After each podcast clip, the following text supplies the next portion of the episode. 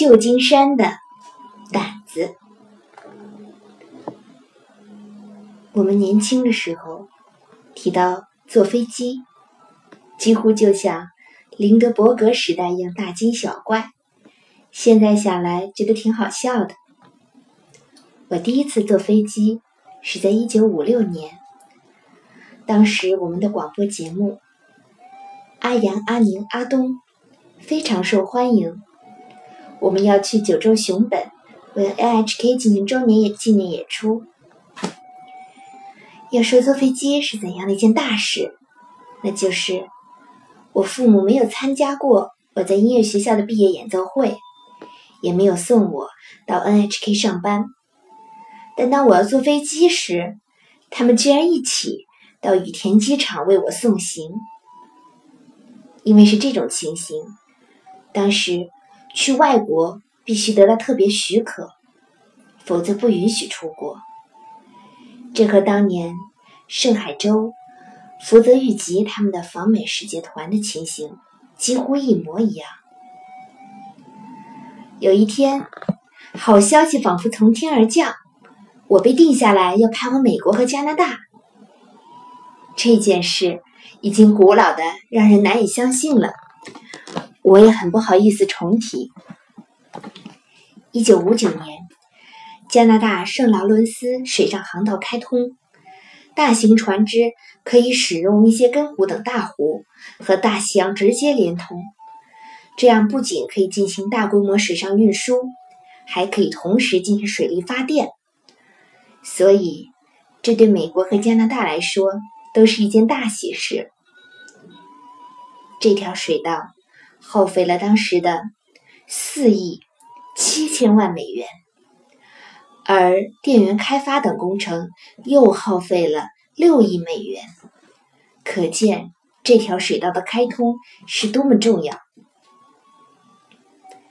再说我是怎么和水道开通的喜事扯上关系的？原来，水道开通的时候，哪个国家的大船能够第一个通过水道进入密歇根湖，是举世瞩目的大事。最终决定下来的是日本的泛野海运开通定期航线，有一艘叫宗岛丸的船第一个通过圣劳伦斯水道。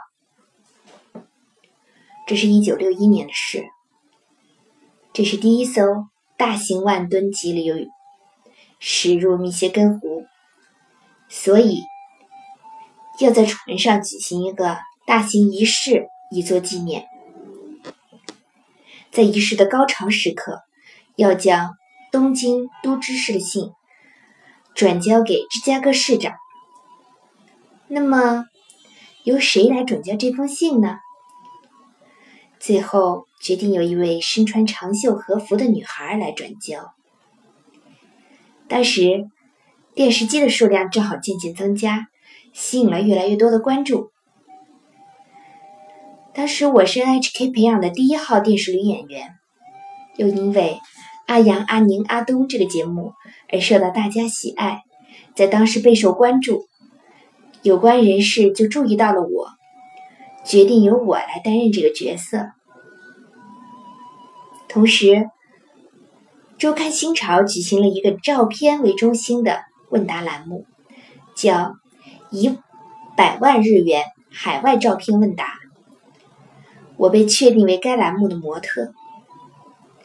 比如题目问：船经过哪几个城市进入密歇根湖？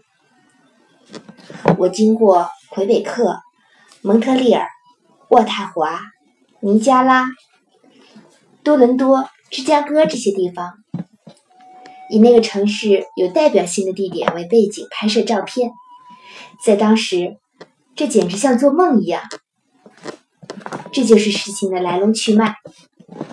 总之，当时称之为“出洋”的这件好事，落到了我的眼前。同事们都替我高兴，可以去外国了。尽力在工作上帮助我，使我得以休假。我乘飞机到芝加哥，预定在那里和进入密歇根湖的船只会合。当时去九州就要大惊小怪一番，所以说到去加拿大和美国，简直像要生离死别似的。总之，我好不容易启程了。那时当然没有现在的直达飞机，我先乘坐 JAL 的飞机到夏威夷，在夏威夷加油后飞抵旧金山，然后换乘美国的国内航班到达芝加哥。当时人们的一般常识是，日本女人即使不说话，只要面带微笑，就一切 OK 了。其实这种说法非常荒唐。我刚到达夏威夷机场时，就有男人用英语问我：“你要在美国待几天？你要做什么？你带礼物了吗？有没有带珍珠？你带了多少钱？你在美国有朋友吗？”我几乎来不及回答，他的问题就像连珠炮一样丢过来。我试着露出笑容，对方也只是报以笑容。即便如此。我总算过关了。第一次呼吸到夏威夷空气中的芬芳，我感到十分陶醉。从夏威夷，我又飞往旧金山。下飞机以后，我生平第一次看到了旧金山澄澈透明的蓝天。不知为什么，我感到开心极了，抑制不住的想笑。我自己也觉得这样太滑稽了，可还是一个人看着天空在笑。第二件让我大受震动的事，是我在机场看到了为我搬行李的美国搬运工人。在那以前，对我来说，美国男人就是在日本的占领军，是给我们口香糖和巧克力的伟大人物。可是，这位搬运工人却为我搬运行李。当我给他小费时，他还说非常感谢，然后有点疲惫的拖着靴子。推着我的行李车，在日本的时候，他们穿着军服，是占领军，但其实他们本来都是普通的美国人。现在想来，这都是理所当然的，但对于当时的我，这却是极大的震撼。范爷海运在旧金山的驻外人员前来迎接我，我住进了宾馆里。还要过一天才出发去芝加哥，我就到旧金山街头闲逛。城市电车从山坡上面如翻滚一般的飞驰而下，山坡中间有很多白墙的房子，远远看上去仿佛闪闪发光。这一切都十分有趣。逛着逛着，我在杂货店里发现了生平见过最美的东西。一开始我没看出那是什么，它蓬蓬松松的，像一个巨大的棉花糖，颜色从粉红色过渡到灰色、浅蓝色，五彩斑斓，真像拉斐尔画中的天使飞翔时手持的东西。它的种类很多，也有从紫色过渡到玫瑰色、绿色的。我心想，不管这是什么东西，我都要买下来。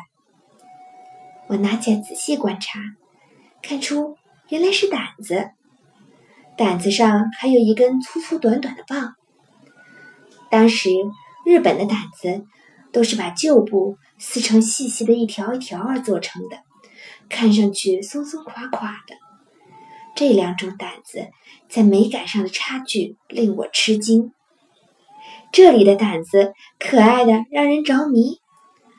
它看上去像是棉花，其实可能是当时刚出现的尼龙材料的。反正蓬蓬松松的，我喜欢蓬蓬松松的东西，但当时日本没有这样的东西。我给自己买了颜色不同的三根胆子，然后估计哪些朋友会喜欢这些稀奇东西，总共买了十根。杂货店的大叔说。替我包起来，但我觉得包起来太可惜了，就告诉大叔，我想一直拿着看，请他只把胆子的棒牢牢绑在一起。我当时丝毫没有料到，这会给我接下来的旅行带来多大的麻烦。胆子好像花束一样，蓬蓬松松的开放着。我抱着它们，心满意足的回到了宾馆。接下来，我们动身去芝加哥，因为胆子无法塞进包里，我就用手拿着。在芝加哥，我和《新潮》杂志社的资深期摄影师小岛启佑先生会合。船上的庆祝仪式、日本的总领事馆举办的宴会，以及其他仪式都进行得非常顺利。在芝加哥有好多战争新娘，就是和占领军结婚的日本女子，她们满怀眷恋地过来观看日本的船只。我和范野海运的人们告别。为了拍摄《新草》杂志社的照片，和小岛先生一起出发去加拿大的魁北克。这时，我终于有点后悔买了胆子。如果我一只手拿着它们的话，那些棒太粗了，我拿不下；如果两只手抱住它们，那么我眼睛几乎看不到别的东西。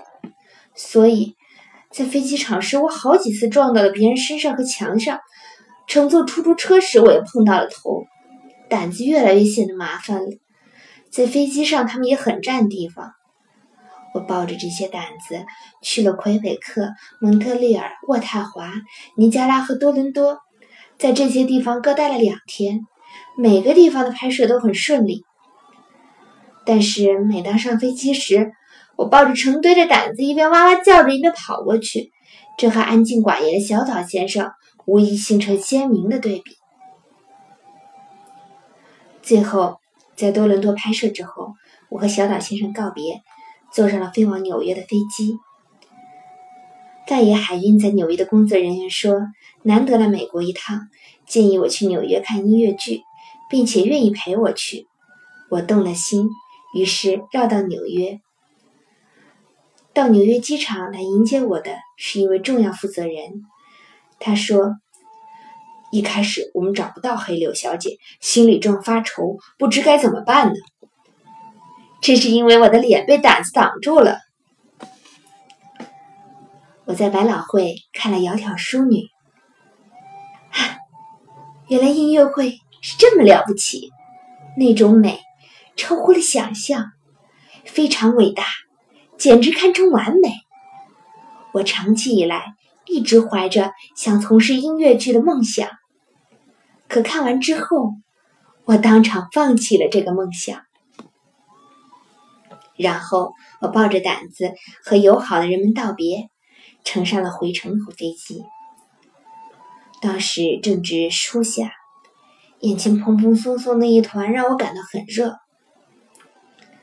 当时去日本飞机并不是每天都有，所以。我先从纽约飞到旧金山，在旧金山待上一天。第二天乘飞机经由夏威夷回国。在旧金山迎接我的人看到一堆胆子在动，立刻认出了我，向我打招呼。原来纽约办公室的人给他们打过电话，说胆子要过去了，所以他们一眼就认出了我。还有一天才启程，我又到街上闲逛。我住的宾馆还是来时的那家，眼前的风景还和来时一样。我走着走着。又来到那个杂货店面前，店里依然排列着那天让我感动的单子。这时，我突然想到，我其实不用当时就买的，我一开始就知道还要再回到这里，所以回来时买不就好了吗？那样我就不必在长长的旅行中这么辛苦了。我深刻的反省自己的行为是多么愚蠢，而且。大概由于我老拿着胆子四处奔波的缘故吧，我的胆子是为了脏乎乎的，形状也被压扁了，比起垫在店里板子胆子来，样子要糟糕很多。店里的大叔走了过来，大叔似乎还记得我，看到我一直盯着胆子看，问道：“你还需要胆子吗？”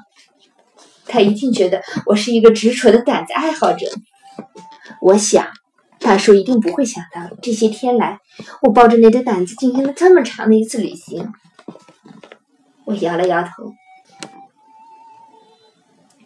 约翰万次郎从美国回去时，给妻子带了照相机做礼物，给妈妈带了缝纫机。比起来，我的礼物实在太拿不出手了。